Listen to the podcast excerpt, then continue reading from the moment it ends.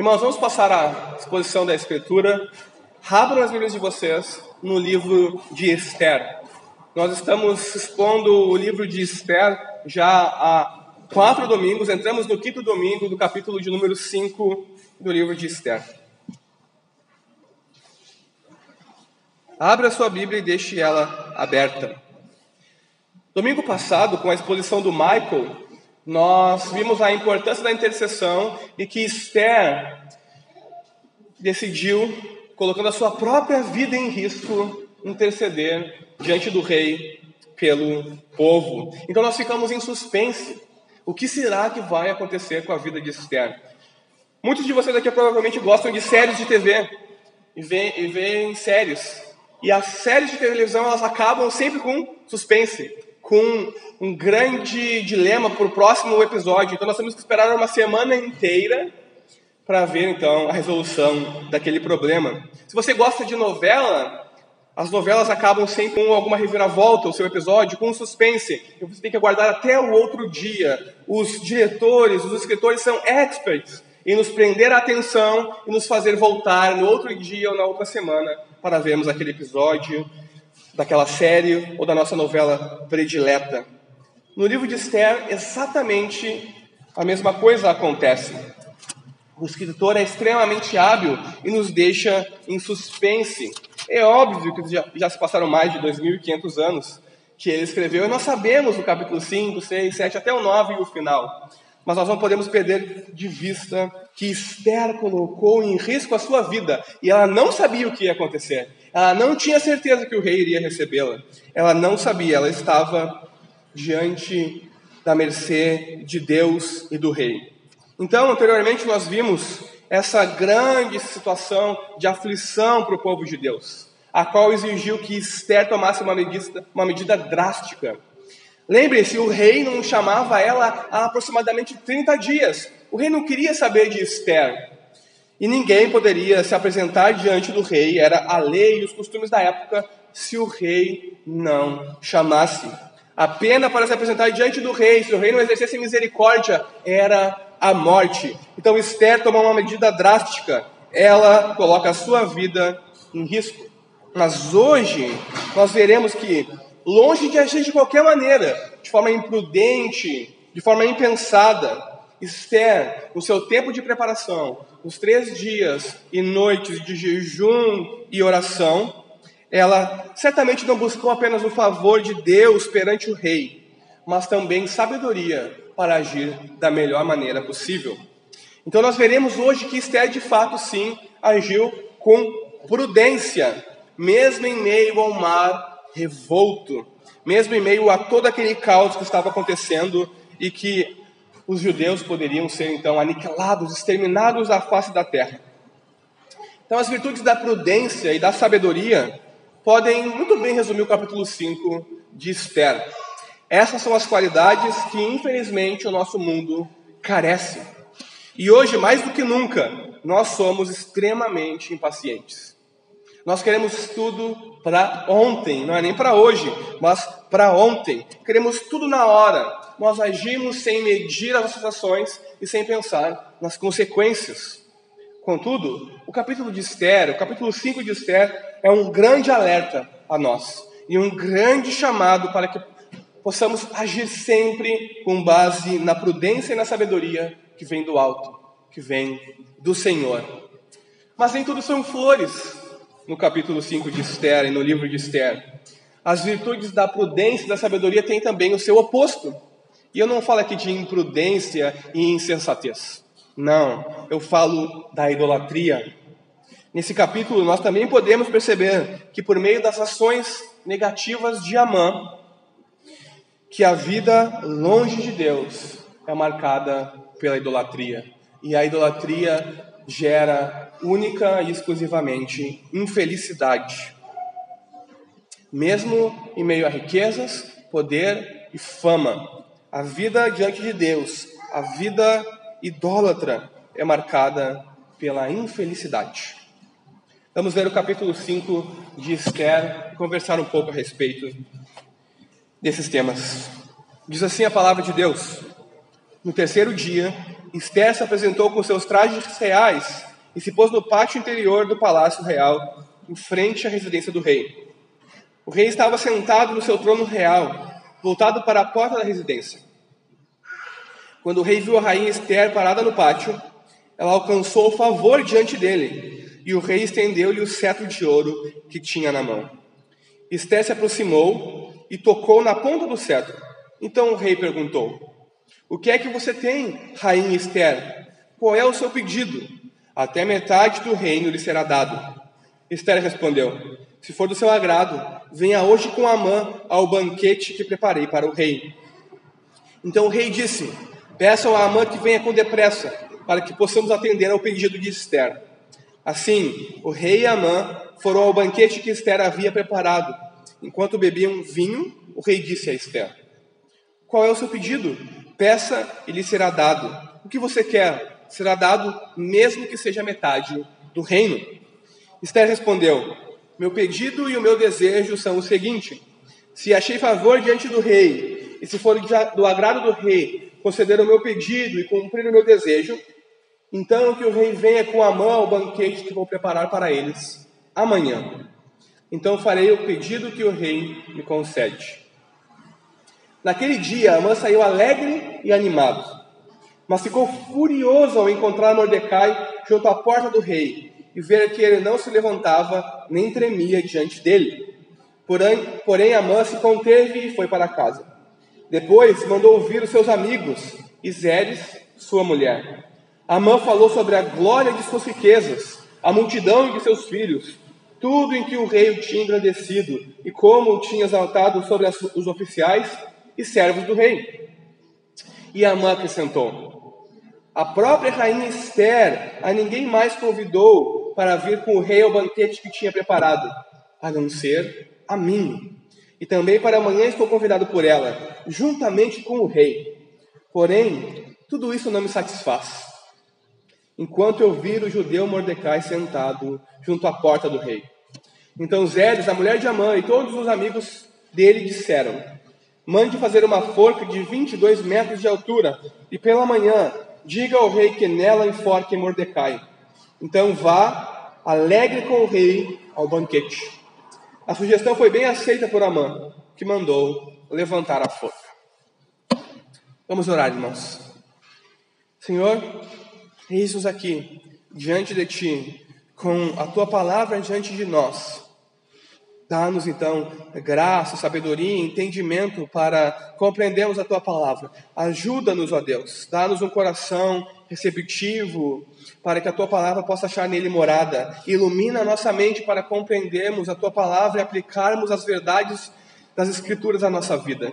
Que nós não sejamos meros ouvintes, mas que possamos ser uh, praticantes da tua palavra, Senhor, aplicando-a nas nossas próprias vidas. Se conosco, Jesus, nos auxilia. Nós precisamos desesperadamente de Ti. Então, fala conosco e nos edifica para a glória do Teu nome.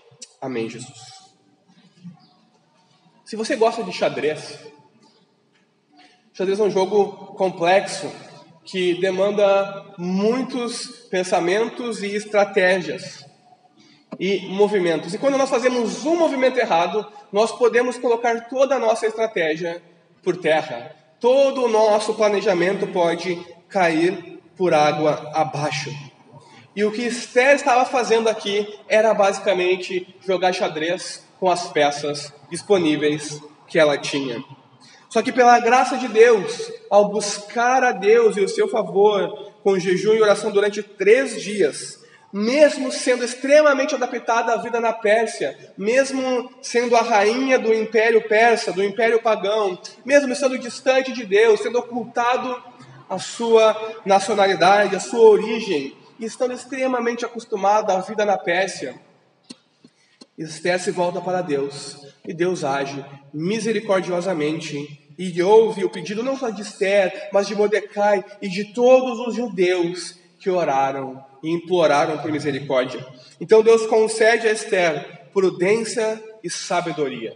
E nós temos em Esther aqui um modelo de como agir com prudência e sabedoria no mundo, à medida que confiamos em Deus nas situações difíceis da nossa própria vida. Então Esther, depois de jejuar e orar, põe em prática um plano ousado. Irmãos, um plano extremamente ousado. Porque se o primeiro passo do plano não desse certo, todo o restante iria ruir. Os judeus seriam exterminados, ela seria morta. O que Esther decide fazer? Ela decide se apresentar diante do rei. Sem autorização. E ninguém sem autorização real poderia se apresentar diante do rei. A pena para quem se apresentasse diante do rei era a morte. Fontes extra-bíblicas nos dizem que do lado do rei havia um soldado medo com um grande machado. E a pessoa que se apresentasse diante do rei de maneira imprópria e não achasse graça aos olhos do rei, não alcançasse o seu favor, era executada ali mesmo, na presença do rei. Mas você pode pensar, Esther era a rainha, Esther era a mulher do rei. O rei não iria executá-la. Irmãos, nós já vimos no capítulo 1 que Assuero era bastante interessado em se livrar de qualquer pessoa que o importunasse. Ele não estava se importando com quem fosse. Ele se livrou da rainha Vasti já no primeiro capítulo de Esther. Ele poderia fazer o mesmo com a sua nova esposa. Lembre-se, ele tinha um harém cheio de concubinas dos quais poderia tirar uma nova esposa, ou novamente mandar de todo o reino vir jovens e belas mulheres para que ele escolhesse a que mais lhe agradasse e se tornasse a nova rainha. Esther se coloca em perigo. Esther coloca sua própria vida em risco. Só que por detrás das ações de Esther, Deus está silenciosamente agindo em favor dela e de todos os judeus ela encontra favor diante do rei. E essa é uma boa notícia, porque no mundo nós sempre encontramos o auxílio de Deus. Mesmo quando nós não vemos, Deus está trabalhando para o nosso bem, assim como ele estava trabalhando para o bem de Esther. Vejam, Esther não apareceu diante do rei apenas para dar um Olá, rei, como vai, marido? Ou bom dia, que belo dia, não é verdade? Vamos passear. Não, o rei sabia que ela correu um grande risco de aparecer sem ser chamada. Então ela acha graça diante do rei, e o rei estende o seu cetro para demonstrar que ela encontrou graça diante dele, e ela chega, se aproxima e encosta no cetro como um sinal de que aceita a autoridade e se submete ao rei. Vejam, a mera aparição de Esther demonstra para o rei que ela precisava de algo muito importante. E o rei entendia a política e os costumes do, do seu reino, e ele entende que Esther tinha tomado uma decisão arriscada, e ele acha e ela acha favor diante dele. Vejam, Deus abençoa Esther e faz com que ela alcance o favor diante do rei. Nós vemos apenas o palco do mundo. Nós vemos apenas o teatro das coisas acontecendo, mas por detrás está o diretor. Deus está nos bastidores, agindo para o bem de Esther e para o seu povo, assim como Ele está nos bastidores da nossa vida, agindo para o nosso próprio bem e para o bem da sua igreja. Então o rei estende o seu cetro para Esther e diz o quê? Peça, rainha Esther, o que está lhe afligindo. E se for a metade do meu reino, eu lhe darei. Não importa, peça que você quiser. Então ela poderia ali mesmo, naquele momento, falar que era judia e pedir que o rei mudasse de ideia quanto ao massacre dos judeus. Ela poderia se lançar diante do rei e implorar como rainha. Vejam, ela se vestiu com as suas vestes reais, ela se vestiu com a sua melhor roupa. Ela foi diante do rei na condição de rainha. Então, na condição de rainha, ela poderia implorar ao rei para que ele achasse, para que ela achasse graça diante dos olhos dele e ele mudasse de ideia, desistisse de massacrar os judeus. Mas Esther não faz isso. Ela sabe que a lei dos persas não poderia ser revogada, nem mesmo contra a vontade do rei, nem se o rei quisesse. Ela sabe que não poderia simplesmente pedir para o rei voltar atrás na sua palavra. Imaginem a vergonha que o rei passaria. Ele faz um decreto num dia e no outro dia ele revoga aquele decreto. Além disso, havia muito dinheiro envolvido praticamente metade dos impostos de um ano inteiro tinham sido dados aos cofres reais para que os judeus fossem aniquilados. Esther sabia de tudo isso, ela estava muito bem adaptada à vida na Pérsia. Então ela age, não tolamente, falando com o rei naquele momento. Veja, não estavam só ela e o rei, havia aquele enorme soldado Medo com um grande machado pronto a executar qualquer um que aparecesse. Os conselheiros do rei, toda a comitiva real estava ali. Ela poderia publicamente trazer o seu problema, mas ela age com sabedoria e prudência.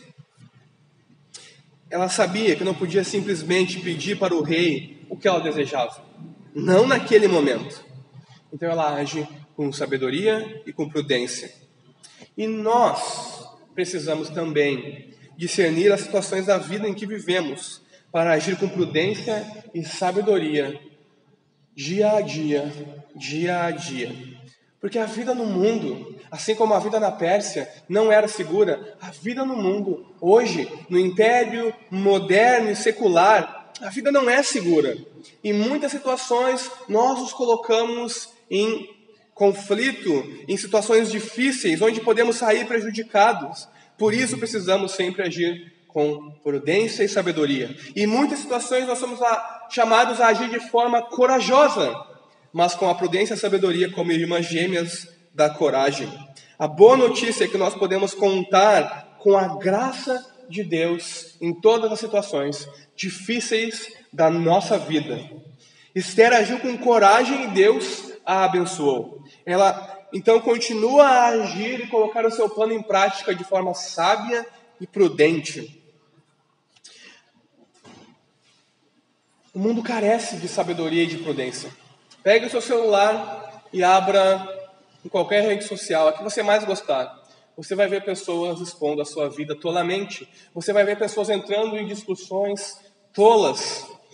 Você vai ver pessoas colocando fotos como se a sua vida fosse um conto de fadas, quando na verdade tudo que elas têm é um vazio e sofrimento diários.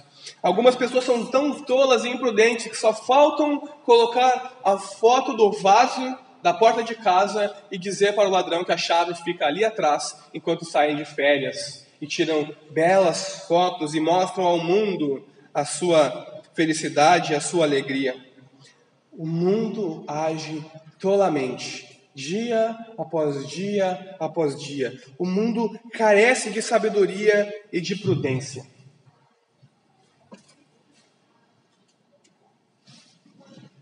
Não só nas redes sociais, mas também nas nossas próprias decisões diárias, nas conversas que você tem com seus colegas de trabalho. Quantas coisas tolas eles dizem e quantas coisas ainda mais tolas eles fazem. Nós temos que aprender com Esther que nós não devemos agir de qualquer maneira, em qualquer situação, porque a vida na Pérsia, a vinda no império moderno secular é perigosa, perigosa para nós cristãos, perigosa para nós que depositamos a fé no único Deus verdadeiro. Esther então age com prudência e com sabedoria. Esther age com nervos de aço, com uma frieza indescritível. Ela não convida apenas o rei para um banquete, ela convida o rei e aquele que está interessado em executar todo o seu povo. Nervos de aço, um coração frio, Esther age com prudência e com sabedoria. Porque nem sempre a coragem que nos é exigida no mundo é suficiente. Nós precisamos também agir com sabedoria e prudência. Vejam, se ela não tivesse agido com prudência e sabedoria, ela não conseguiria atingir os seus objetivos. Ela faria o seu primeiro movimento no jogo de xadrez, e então ela seria derrotada. Não era aquele momento certo de agir. Então ela convida o rei Amã para outro banquete. Bom, pela graça de Deus, no momento mais necessário de todos, na vida de Esther e do seu povo, ela age com coragem, sabedoria e prudência. Nós agimos assim na nossa vida, nos momentos mais difíceis, nos momentos mais importantes, nós agimos com coragem, prudência e sabedoria? Em discussões com o nosso cônjuge, por exemplo, nós agimos com sabedoria ou dizemos tudo o que vem à nossa mente, não importam as consequências e as e os resultados das nossas ações e palavras, nós não nos importamos com nada, simplesmente dizemos o que vem à nossa mente. Como agimos em situações difíceis no trabalho, por exemplo, na escola, com os amigos, no lar. Nós agimos com prudência e sabedoria, nós entendemos que há momentos para dizer certas coisas e há momentos que não devemos dizer certas coisas. Nós entendemos que há momentos que devemos dar um passo atrás em vez de dar dois passos à frente, ou nós simplesmente agimos conforme o nosso coração nos conduz a agir em qualquer situação. Pare e pense. Se você geralmente se arrepende do que disse, do que fez em situações difíceis, em momentos importantes, então certamente você não está agindo com sabedoria e prudência. Se nós nos arrependemos constantemente, pensamos constantemente, eu não devia ter dito isso, eu não devia ter feito aquilo, eu não devia ter pensado assim, eu não devia ter feito as coisas dessa maneira, nós não estamos sendo prudentes e sábios. Nos falta prudência e sabedoria, e às vezes sofremos porque nos falta prudência e sabedoria. A boa notícia do Evangelho é que há sabedoria e prudência disponíveis do céu para você hoje. Tiago, na sua epístola, no primeiro capítulo, nos versículos 5 a 7, diz que nós podemos orar a Deus e pedir confiantemente sabedoria, que Ele dá a todos liberalmente, diligentemente. Nós só não, só não podemos é, duvidar, ter medo. Nós temos que confiar em Deus e pedir sabedoria, para que então, nas situações importantes da nossa vida, nós possamos agir com sabedoria e prudência. Vejam, como eu disse no início, enquanto nós líamos Atos, Deus não nos dá poder apenas para comunicarmos o Evangelho, mas para vivermos de modo completamente novo.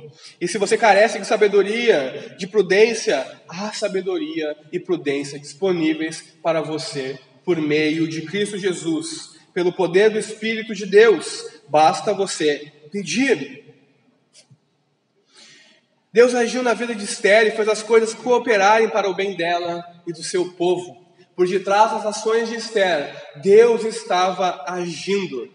Esther estava agindo sutilmente, ah, como que pisando em ovos, nós dizemos hoje. E Deus estava por detrás de Esther, agindo ainda mais sutilmente, fazendo ela achar favor diante do rei, fazendo ela aceitar, o rei aceitar o seu convite, dando sabedoria e prudência a Esther para colocar o plano que Deus colocou no coração dela em execução.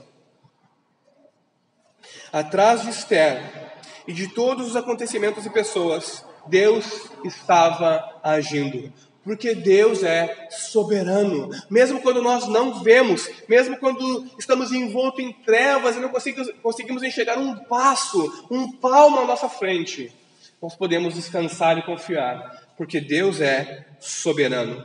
Mesmo quando as coisas não parecem estar indo bem, Deus continua sendo soberano e continua agindo para o nosso bem, para em nosso favor, para que nos aproximemos dele e sejamos transformados à semelhança de Jesus.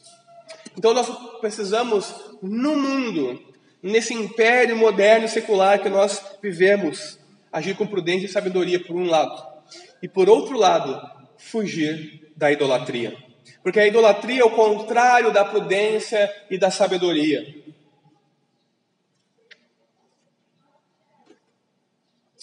Amã recebeu um convite que ninguém mais em todo o império, em todas as 127 províncias do império Medo-Persa, que ia da Índia até a África, ninguém mais, nenhuma alma viva mais recebeu o convite para um banquete real com o rei e com a rainha. Ramã era a pessoa mais importante do império depois do rei. Mas o menor dos detalhes, após o jantar, após estar tão alegre, ser tão honrado e tão elevado, apenas uma pessoa, sentada à porta do rei enquanto ele ia embora para casa, o deixa completamente infeliz e amargurado, porque aquela pessoa não se curva e não se prostra diante dele. Todos os demais se curvavam e se prostravam diante dele. Então toda a sua felicidade vai embora e ele se torna completamente infeliz e amargurado porque uma pessoa não se curvou diante dele.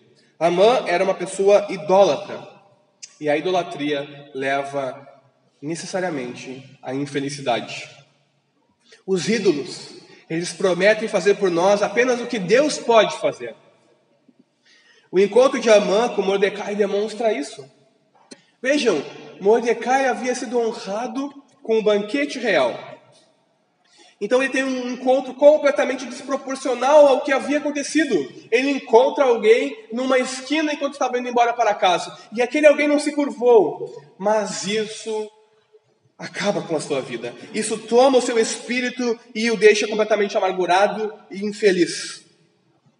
Amã era a segunda pessoa mais importante do reino, mas o ídolo de Amã não o deixava descansar, não o deixava ser feliz. O ídolo de Amã é o reconhecimento público, a sua fama, a aparência das coisas, o seu louvor, ser reconhecido e louvado pelas pessoas. Amã, ele é tão dominado pela idolatria que é amargurado e triste e infeliz porque Mordecai não se curvou a ele. Chega em casa e manda chamar os seus amigos todos e a sua esposa. E faz o quê? Começa a falar da sua grandeza.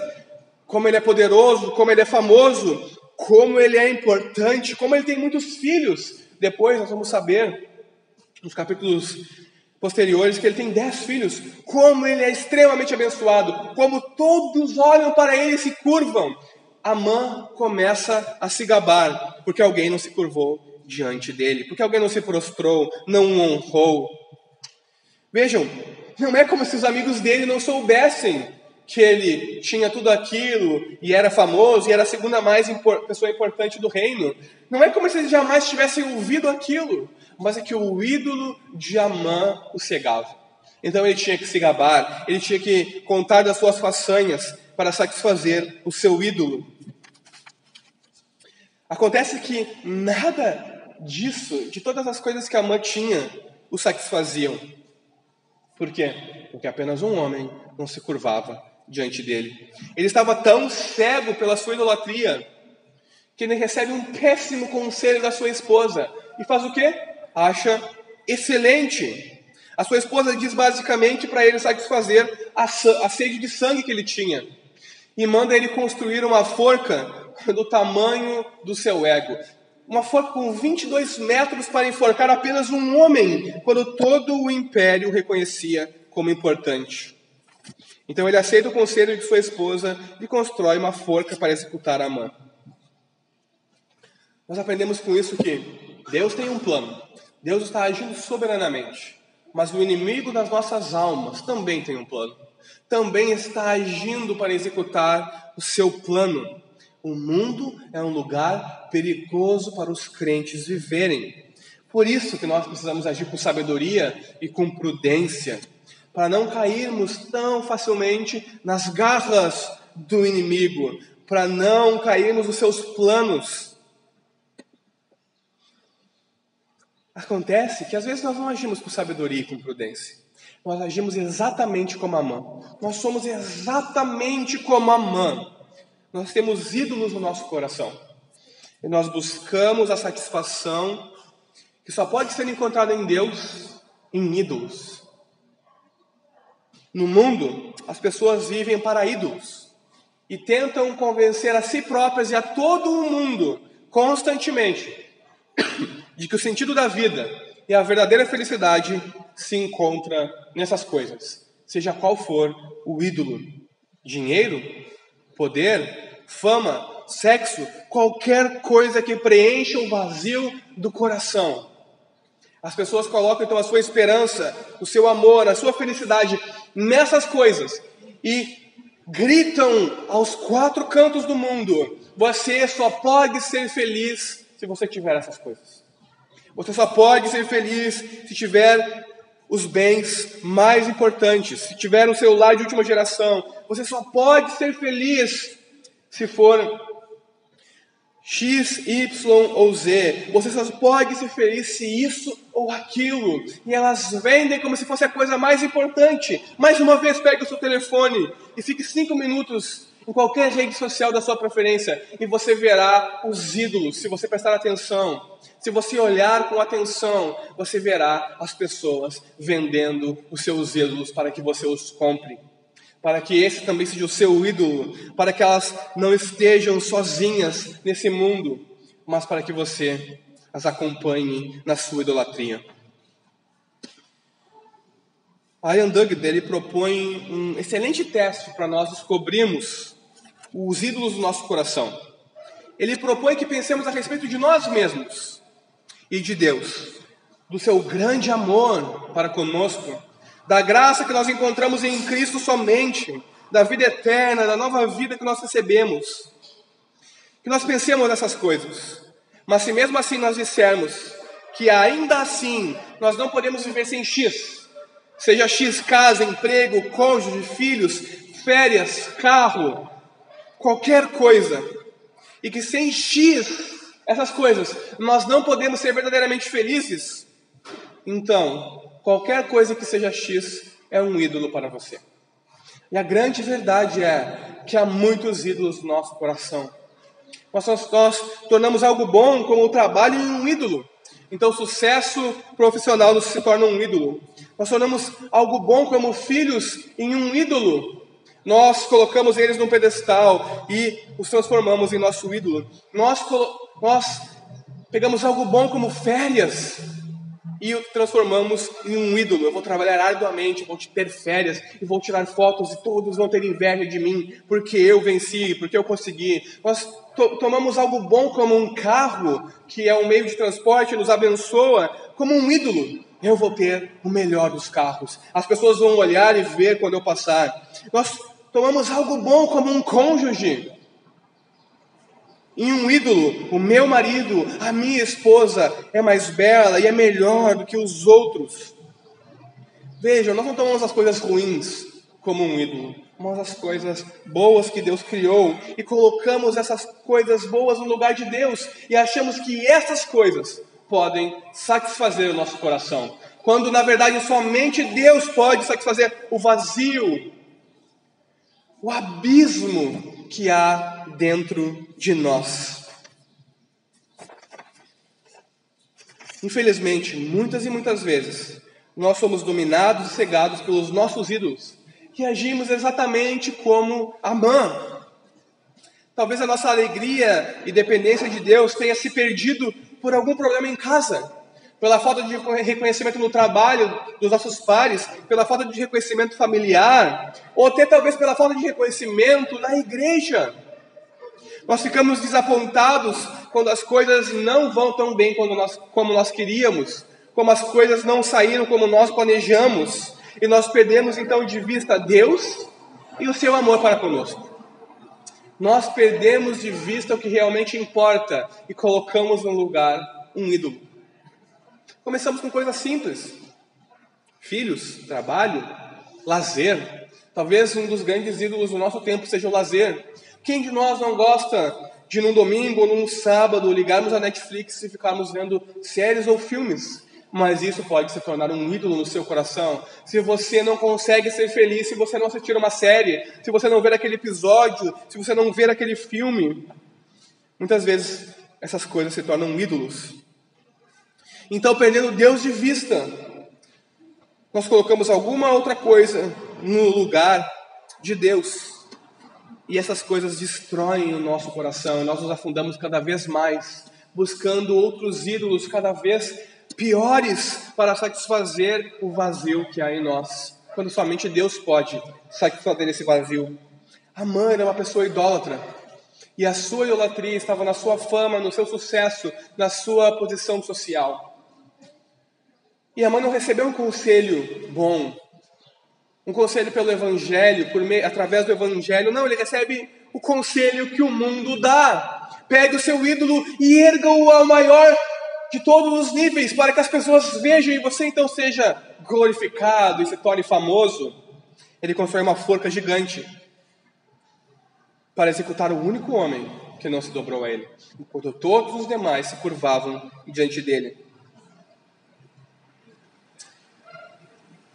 Quando nós olhamos para nós e e, fracassamos no teste dos ídolos, nós precisamos pedir para que Deus transforme o nosso coração. E então nos arrependemos do nosso pecado e da nossa idolatria, certos de que diante de Deus há graça e perdão abundantes.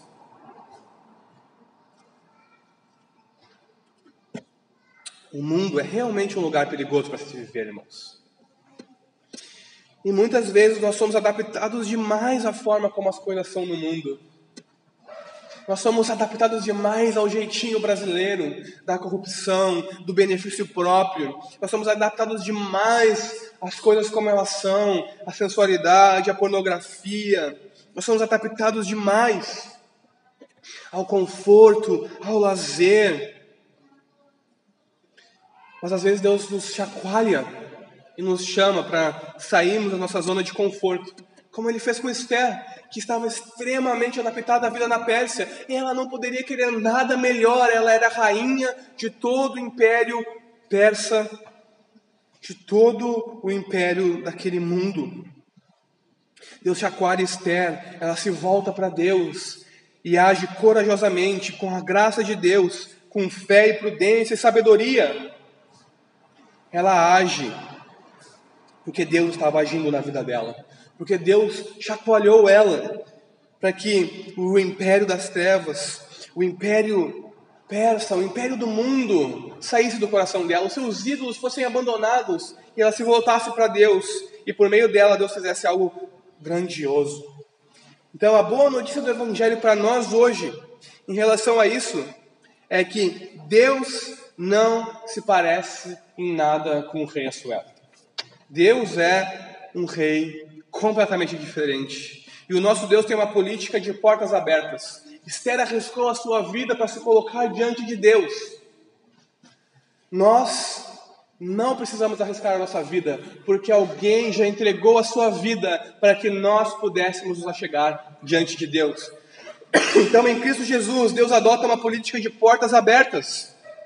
É o texto que eu li no início, é exatamente o que o texto que eu li no início diz. Hebreus 4,16.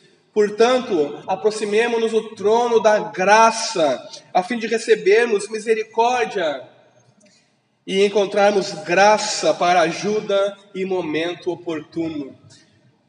Deus é gracioso e perdoador.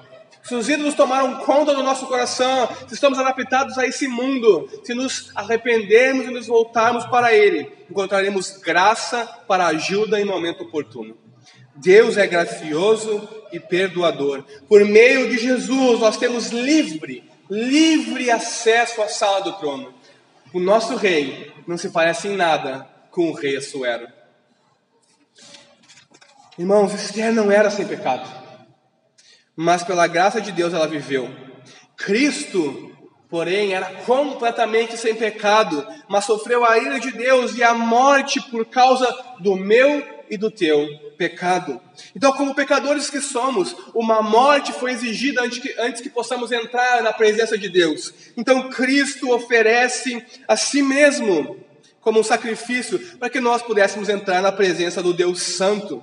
E Deus então pode estender sempre o seu cetro de graça para nós, que podemos entrar livremente na sua presença, porque a terrível punição por causa do nosso pecado caiu sobre Cristo. A nossa paz com Deus é paga por meio do sangue de Cristo. Por isso, nada, nem ninguém, coisa alguma, pode nos afastar do amor de Deus que há em Cristo Jesus. Isso quer dizer que você pode correr com todas as suas forças ao encontro de Deus na sala do trono. E lá você encontrará graça, misericórdia e perdão. Você pode habitar onde Deus está para sempre. Basta arrepender-se, confiar nele, você achará graça diante dele. Essa é a verdade do Evangelho. Que nós possamos viver assim, irmãos. Amém?